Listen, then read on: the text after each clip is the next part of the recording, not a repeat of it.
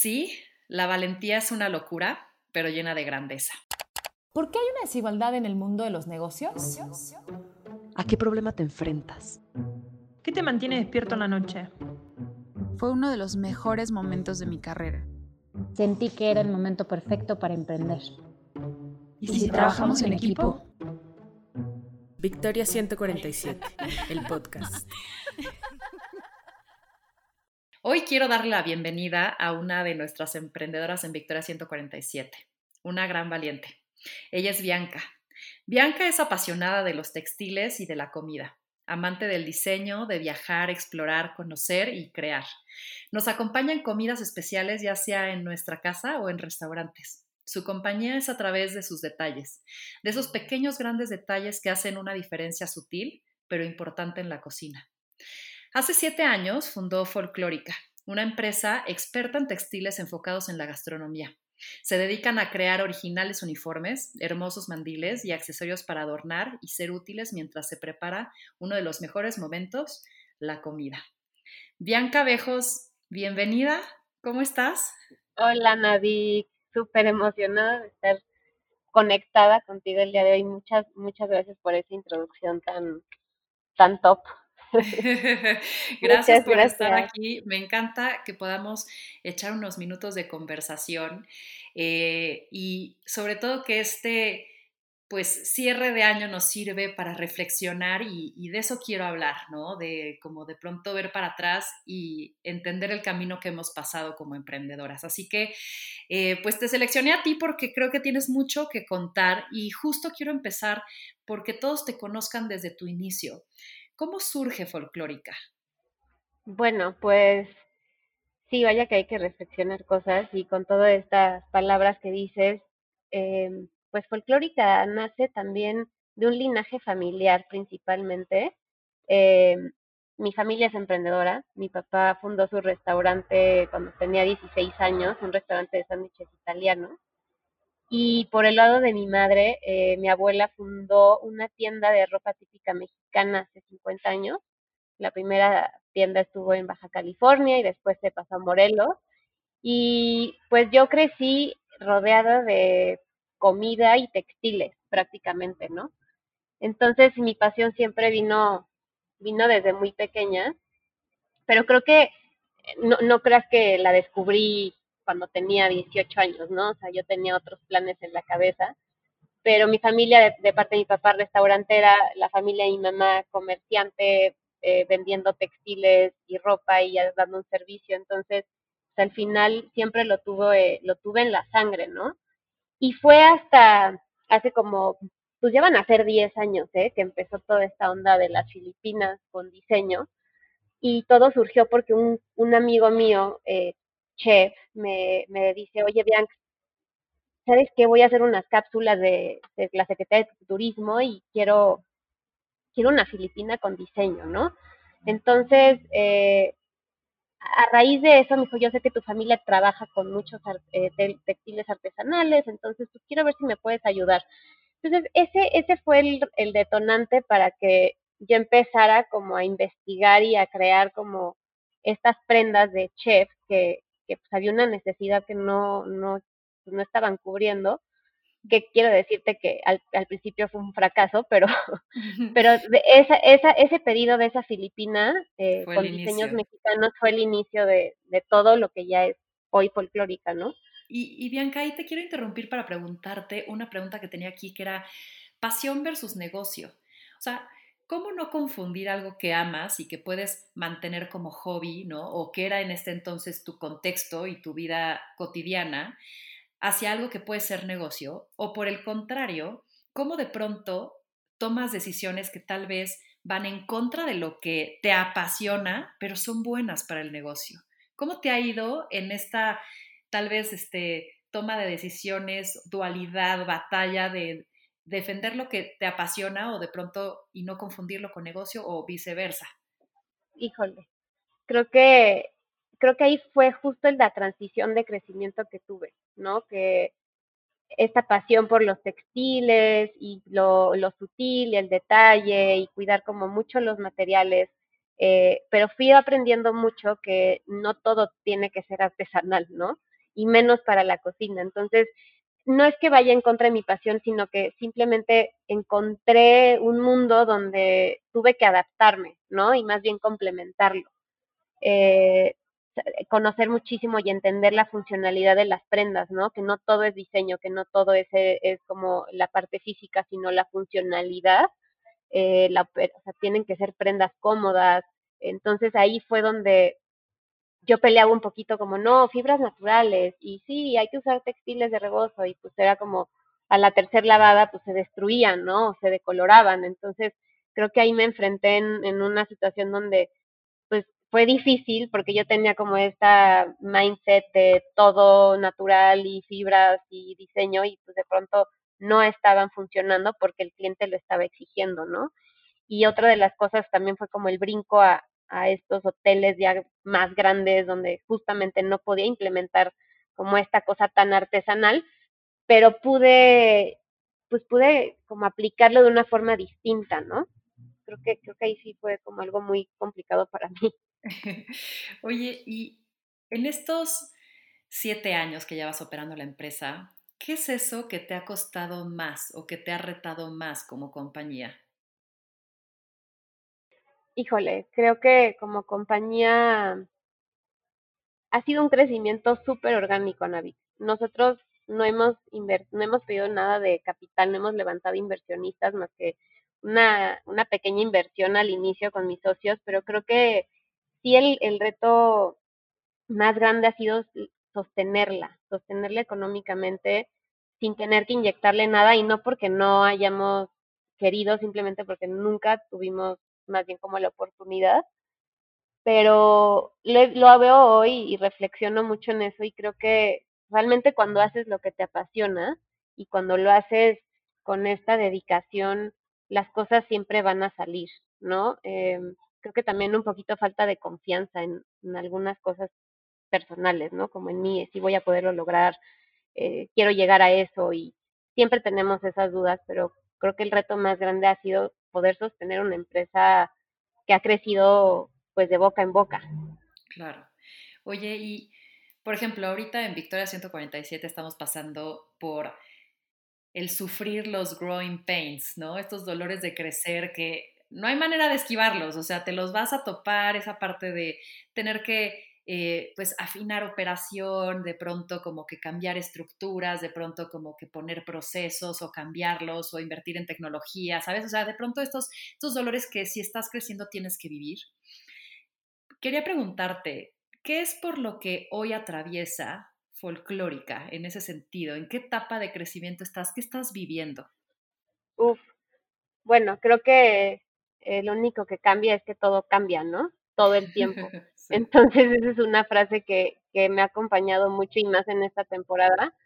Eh, folclórica está, justo estamos ahorita implementando, o más bien, intentamos implementar un, un pues toda esta tecnología para eficientar procesos, ¿no? Eh, tenemos un, un modelo de negocio un poco complejo, por así decir, en la industria textil, porque hacemos toda la medida, ¿no? En la medida en cuanto a diseño, apenas sacamos una nueva línea que ya está un poquito más sencilla, pero creo que el, el, el diferenciador de nuestra marca es este servicio y diseño exclusivo, ¿no? Entonces, tuvimos que ya pasar a, a softwares de control de inventario y, y que quisimos implementar un sistema digital donde ya podíamos hacer el patronaje, el corte, el trazo, y estábamos ya en este paso, ¿no? Y justo se viene esta pandemia, ¿no? Entonces fue una gran inversión, pero que por una u otra no se pudo implementar.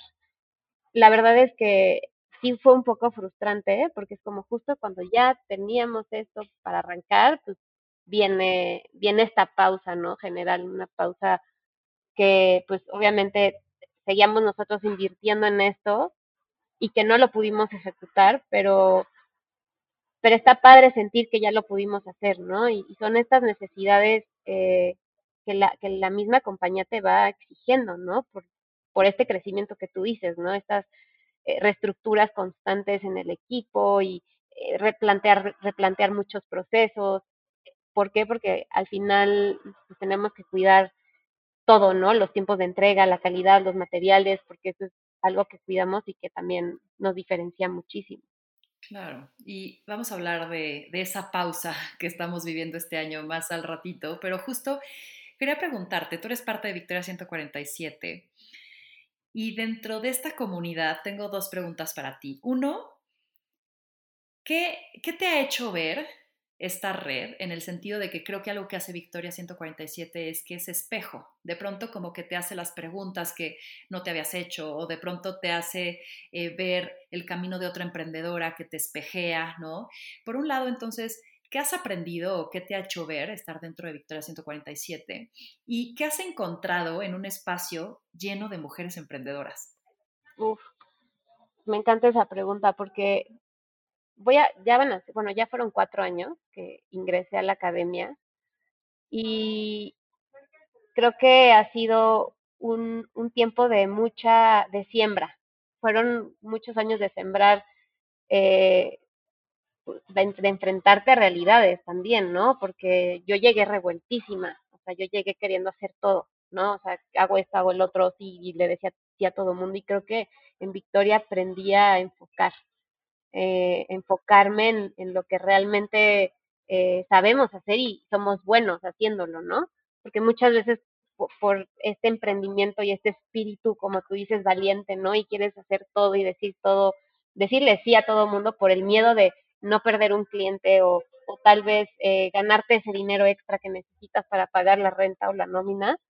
Creo que en, en Victoria he encontrado muchísima seguridad y confianza y estructura, pero sobre todo enfoque, enfoque en lo que sabemos hacer y, obviamente conocer a tantas mujeres con, creo que los breaks a mí, bueno, no me nada más, a muchas emprendedoras nos han ayudado muchísimo porque es la realidad, ¿no? Es la problemática que te, que te hace crecer y que te hace encontrar soluciones, ¿no? Entre, entre muchas opiniones y, y consejos de otras emprendedoras. Entonces, para mí ha sido, pues, un regalo, la verdad, poder crecer mi empresa del lado de mujeres, pues igual que yo, ¿no? Qué Reales.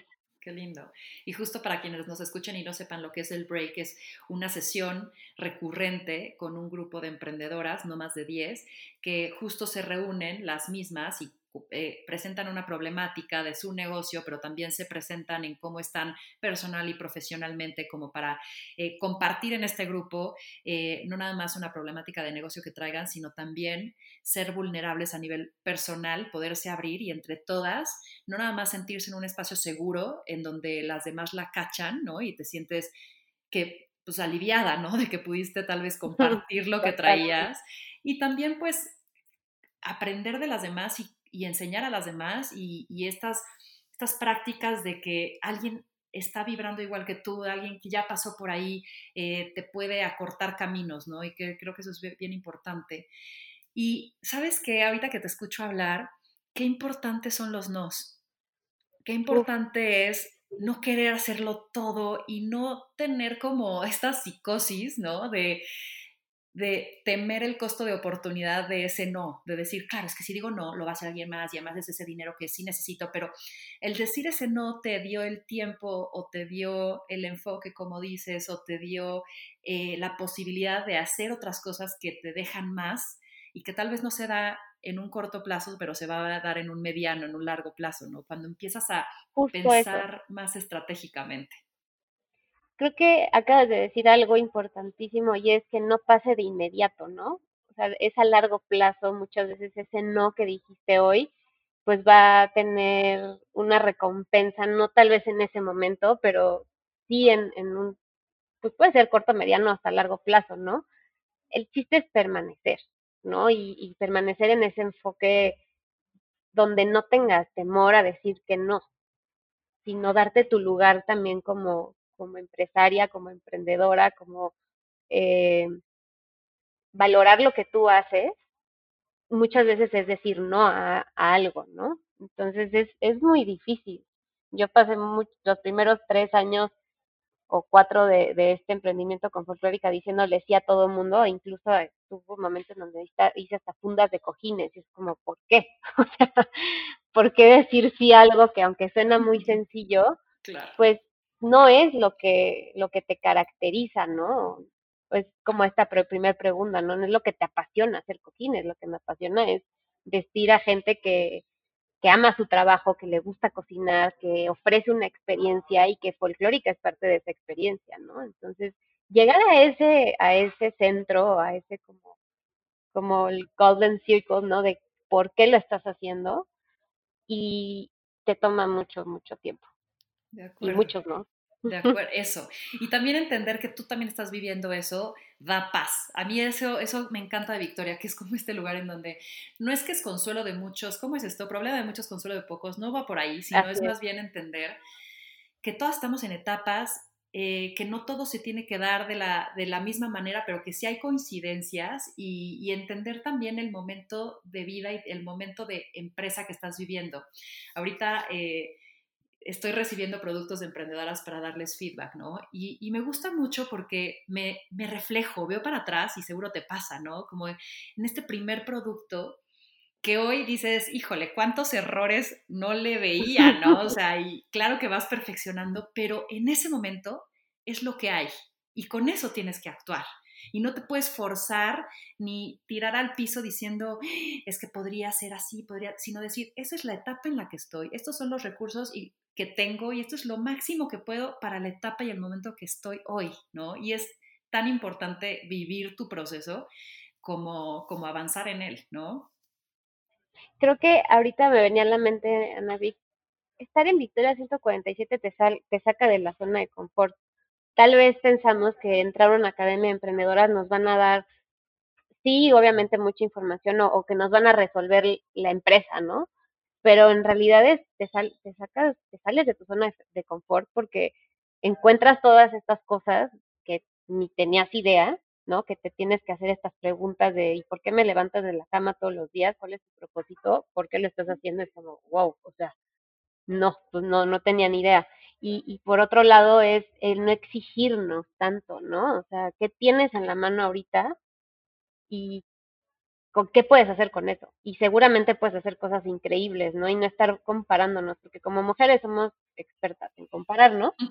Y en estar volteando a ver qué está haciendo la otra o el otro y como, digo, sí, sí es bueno porque te genera como, pues este reto de siempre estar, ¿no? Mejorando en tu producto, pero darnos chance también de, como dices, vivir el proceso en el que estamos y, y atesorarlo, porque lo que vivas hoy, pues es lo que te va a dar para el día del día de mañana o en el futuro.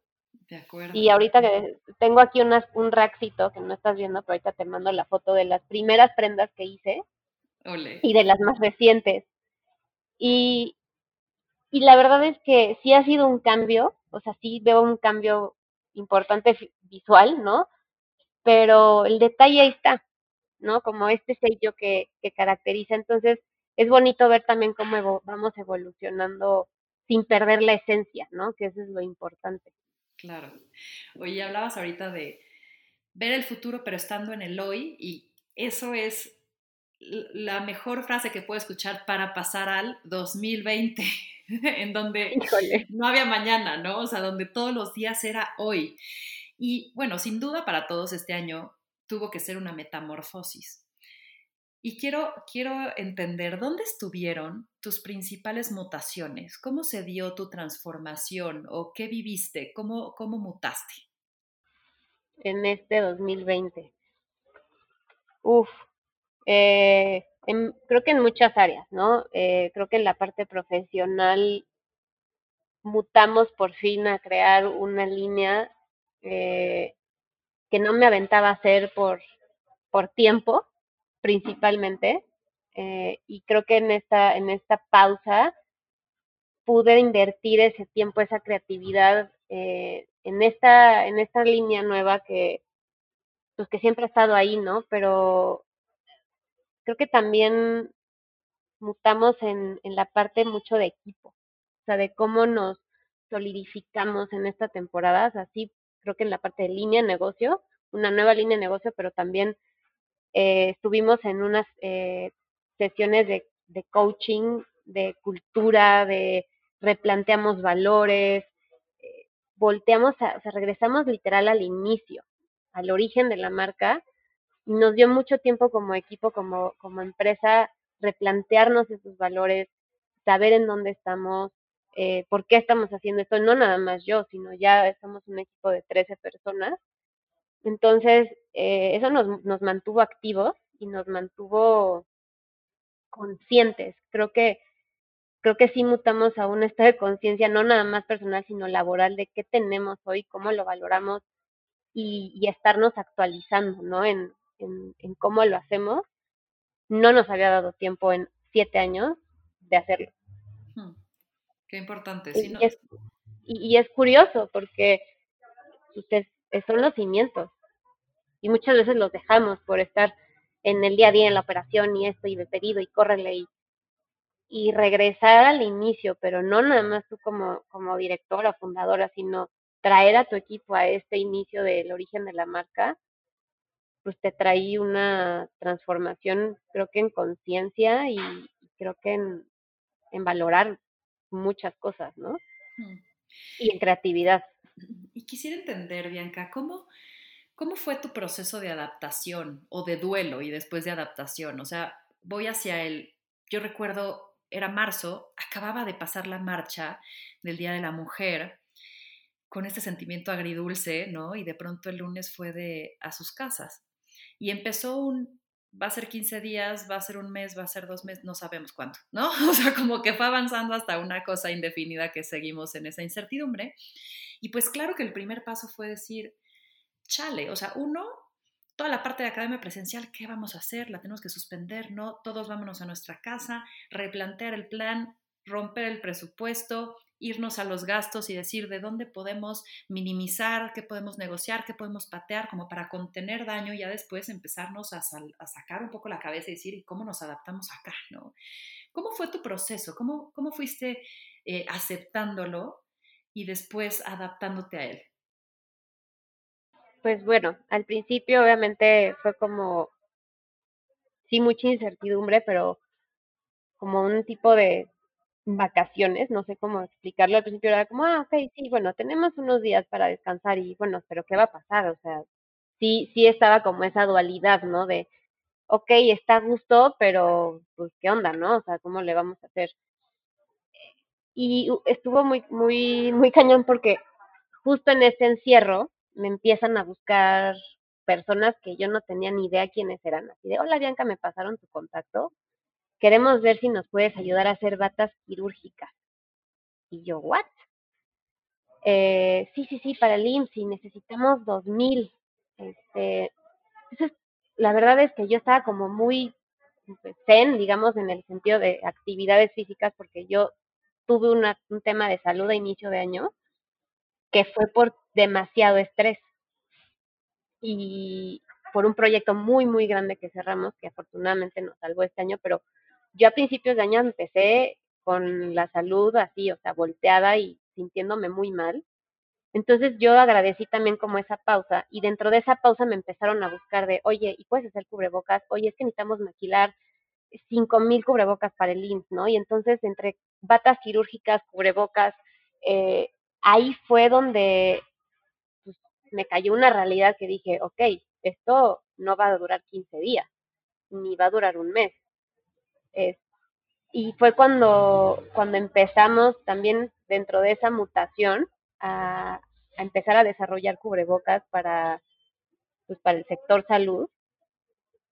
Y, y eso a Navix fue un brincazo. O sea, no teníamos ni idea, ni idea, ni yo ni nadie de qué estábamos haciendo, pero el, el espíritu de ayudar a lo que estábamos escuchando que estaba pasando y, de pronto gente importante buscándome de, industria, de uniformes médicos, pidiéndome ayuda para maquilar.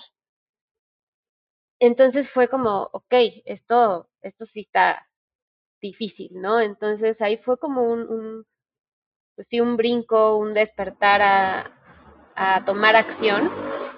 Y fue cuando iniciamos con esta maquila de cubrebocas, primero de retazos textiles. Eh, posteriormente fue como, no, vamos a perfeccionar este, este diseño y, durante muchos meses con mi equipo central eh, empezamos a desarrollar este accesorio. Entonces, el, mi mente era ya más bien cómo vamos a ayudar. O sea, cómo folclórica puede ayudar también a nuestros clientes, porque nosotros, nuestro nicho central es eh, hoteles, restaurantes, ¿no? Y, y, todos estaban cerrados. Y yo dije, bueno, esta industria se va a ver afectadísima. Creo que fue un tiempo donde tomamos mucha acción y donde yo tomé mucha acción en qué podemos hacer para ayudar. Y de ahí todo se fue acomodando. Todo, todo se fue acomodando y, y logramos, eh, pues logramos estar en este 2020 todavía porque todavía no termina. Pero ese fue, creo que un salto, ¿no? El que la gente me empezara a buscar pidiéndome ayuda para maquilar cosas que pues, mi, cabeza jamás imaginó hacer. Fue como este impulso, ¿no? A, ok, hay una necesidad, tenemos que solidarizarnos y cómo lo vamos a hacer, ¿no? Tenemos los recursos, tenemos a la gente, pues, pues vamos a echarle. Oye, y en esta solidaridad que hablas, estás en una industria que fue de las más golpeadas, ¿no? Todo alrededor de la gastronomía, los restaurantes, bares, tal. ¿Cómo piensas que será el proceso de recuperación y qué cambios trascendentales crees que viva la industria? tienes como algo de, digo, sé que es como muy complicado, pero seguramente tienes una postura, una forma de pensamiento hacia ello.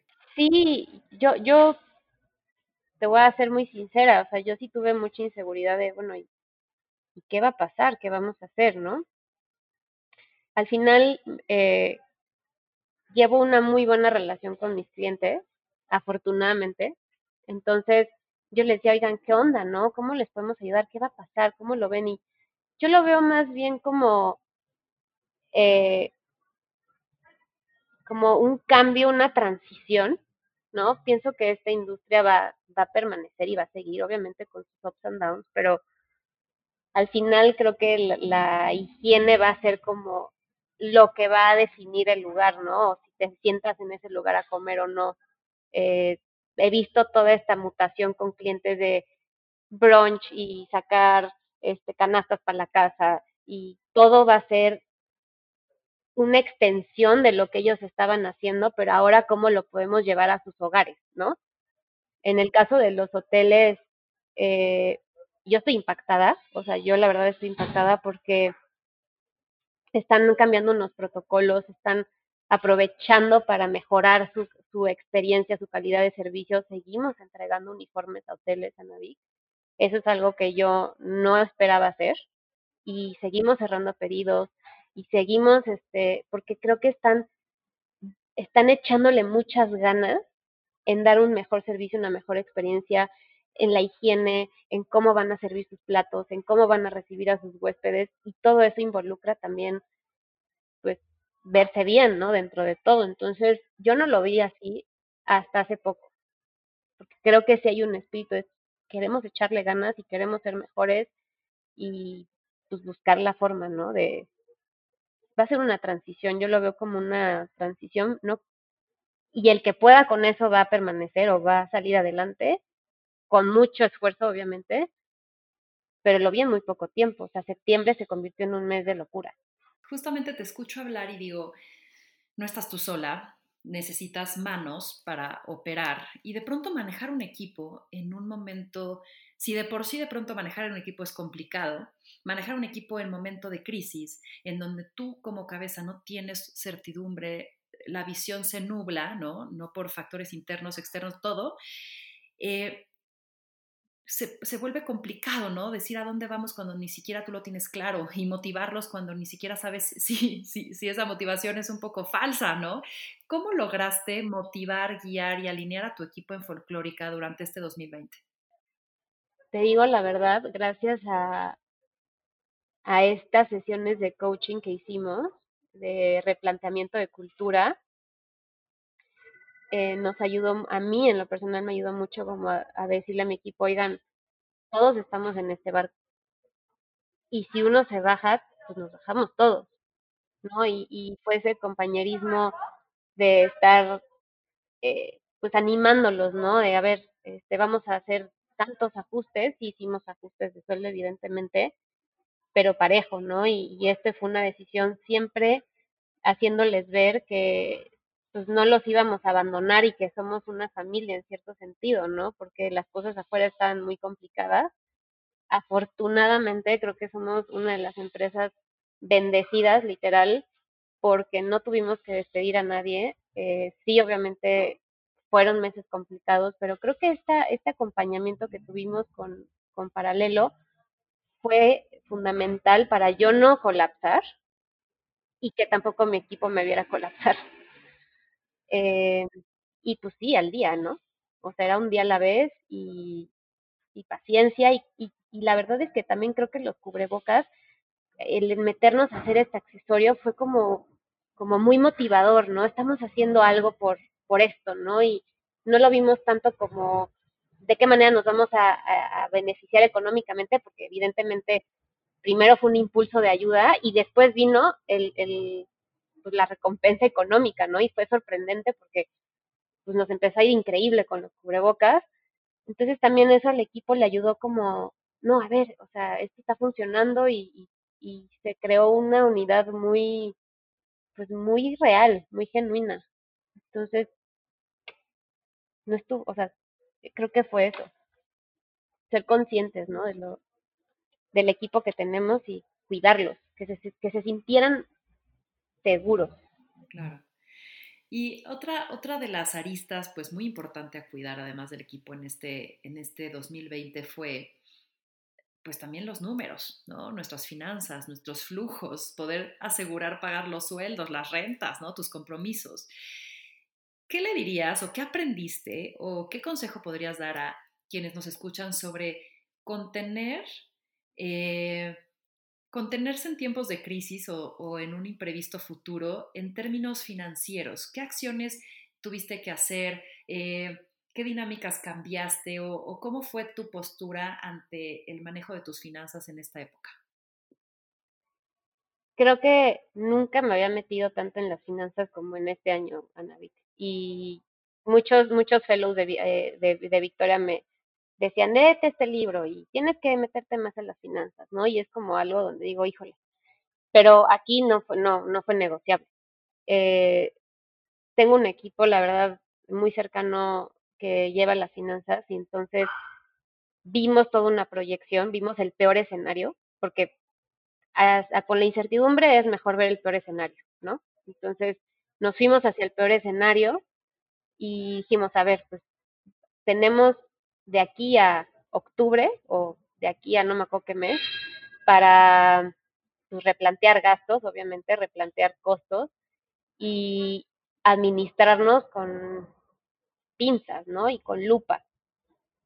Eh, creo que eso fue lo que hizo el, diferenciador en este año y ya lo vamos a, implementar ahora cada año, es vamos a, a, a cuidar las finanzas como si, como si hubiera una pandemia así, porque siempre damos, nos confiamos o damos por hecho muchas cosas y esto fue un, tuvimos un trancazo ¿eh? en mayo ahí fuertísimo con un pago que no, luego les platicaré, pero yo ahí pensé, yo en abril pensé, dije, voy a tener que despedir a, todo mi equipo. Y voy a tener que pedir un préstamo, no sé de dónde lo va a sacar pero afortunadamente se llegó a una negociación y gracias a ese como trancazo que le llamo yo, administrativo, financiero, nos hizo también crear como mucha conciencia y cuidado de ver el peor escenario y, y obviamente no, no es como ser negativos, ¿no? Pero con las finanzas hay que ser muy fríos, muy estratégicos y muy calculadores. Eh, y pues bueno, salimos adelante, sí hubo meses donde te puedo decir que me estaba tronando los dedos, yo creo que mucho, pero salían las cosas, te digo, no, no tuvimos que pedirle prestado a nadie, que eso también es un súper logro en este año. Entonces, creo que sí, a partir de este año, ver cuál es tu escenario económico y cuidar tu dinero lo más que puedas.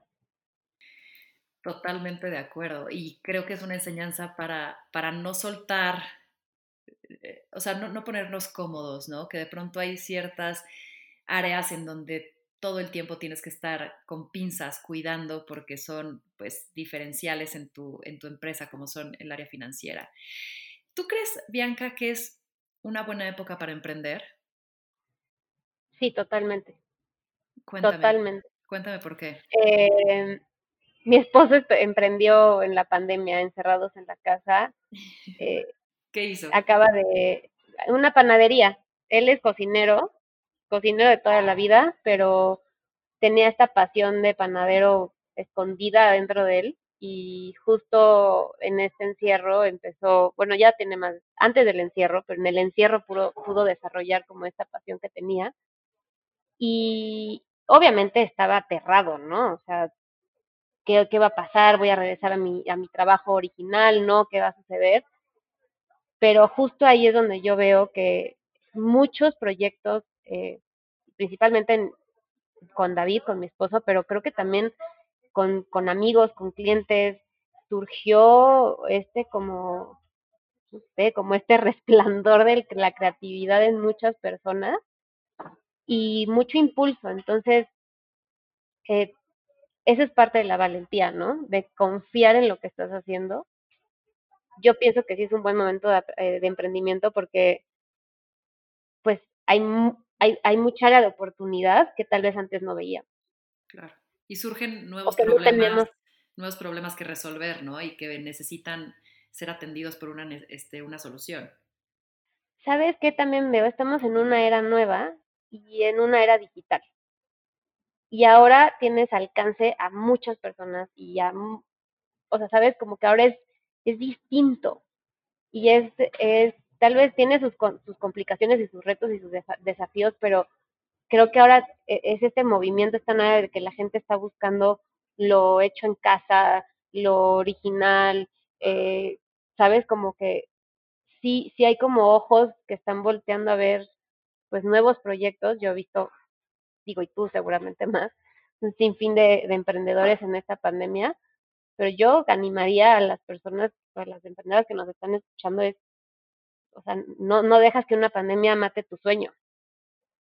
O sea, no permitas que una pandemia mate tu sueño, simplemente sigue desarrollando ese sueño y si no y si tú sigues caminando, pues las puertas se van a abrir. Si te quedas quieta, pues las puertas no se van a abrir nunca, con pandemia o sin pandemia.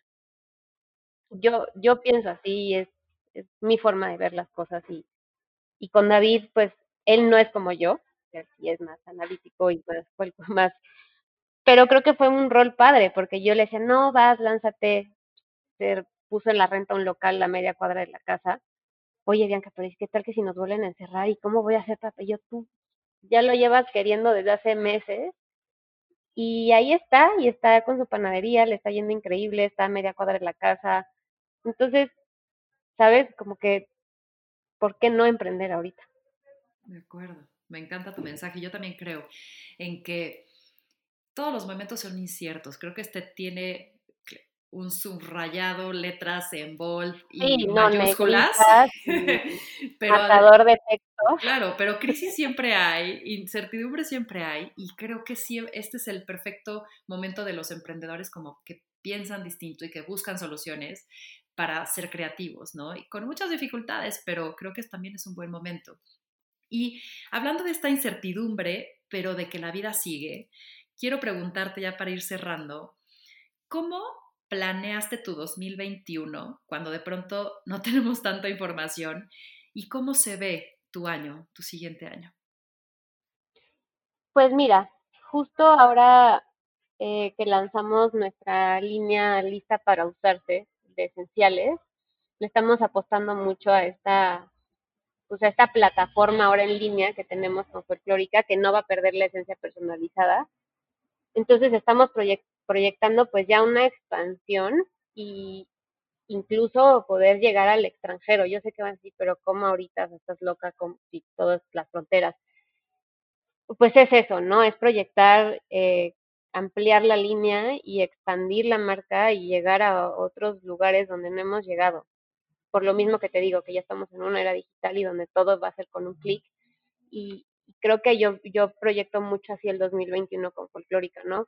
Ya pudiendo lograr implementar estas herramientas de tecnología, eh, eficientar nuestros procesos y tener más tiempo de, de, pues de invertir tiempo más bien en, estos sueños o en estas metas que tenemos sin dejar obviamente nuestra, nuestra, nuestra línea B2B, que es la folclórica personaliza, que es como todo este servicio a la medida para los uniformes de hoteles y restaurantes, que, que yo creo que eso es, es de casa, ¿no? Eso se va a quedar. Pero yo proyecto el 2021 para folclórica ya en una expansión, como cómo vamos a llegar a más lugares, cómo podemos llegar incluso al extranjero eh, con esta línea, ¿no? que es una línea ready to wear, que es para amantes de los, de los que cocinan, que buscan experiencias, los foodies, eh, que les gusta verse bien, incluso no nada más para los foodies, ¿no? Tenemos floristas, eh, de botánica, hay pintores, ceramistas, ¿no? Que usan nuestros mandiles, que usan nuestra ropa de trabajo.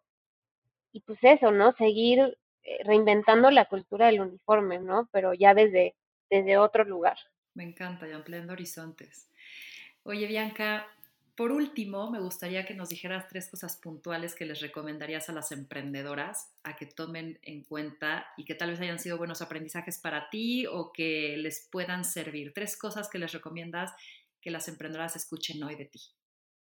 Pues yo creo que primero es permanecer en lo que te gusta hacer. No, no tires la toalla si de pronto vino una crisis y creo que el permanecer y ser constante es, es clave. Lo que decíamos hace un momento, aprende a decir no, valora lo que haces y no dejes que nada te incomode. Eh, y por último, no te exijas y actúa y, y, y, crece con lo que tienes en la mano. De acuerdo, me encanta. Muchísimas gracias por compartir, Bianca. ¿Dónde te encontramos a ti y a las lindísimas cosas que tienes en Folclórica? ¿Dónde te podemos encontrar? Pues bueno, tenemos un sitio, una tienda en línea que es eh, folclórica, las dos con k.com.mx. Tenemos nuestro Instagram también que es eh, folclórica, igual las dos con k, guion bajo mx. Y yo me pueden encontrar en Instagram también como Bianc, eh, guion bajo, eh, B de bueno, y con X al final eh, en Instagram y pues creo que ahí es donde ahora nos encontramos todos, ¿no? En las redes sociales. Buenísimo. Pues termino diciendo, la vida no es esperar a que pase la tormenta, es aprender a bailar bajo la lluvia. Bianca, muchísimas gracias por estar hoy, gracias Folclórica por existir, por transmitirnos tanta inspiración y con este episodio terminamos nuestra primera temporada, así que nos vemos en el 2021. Bianca, gracias por ser parte de este cierre. Gracias, Vic, estoy feliz de la vida por haber estado contigo el día de hoy y por cerrar el año con este increíble espacio.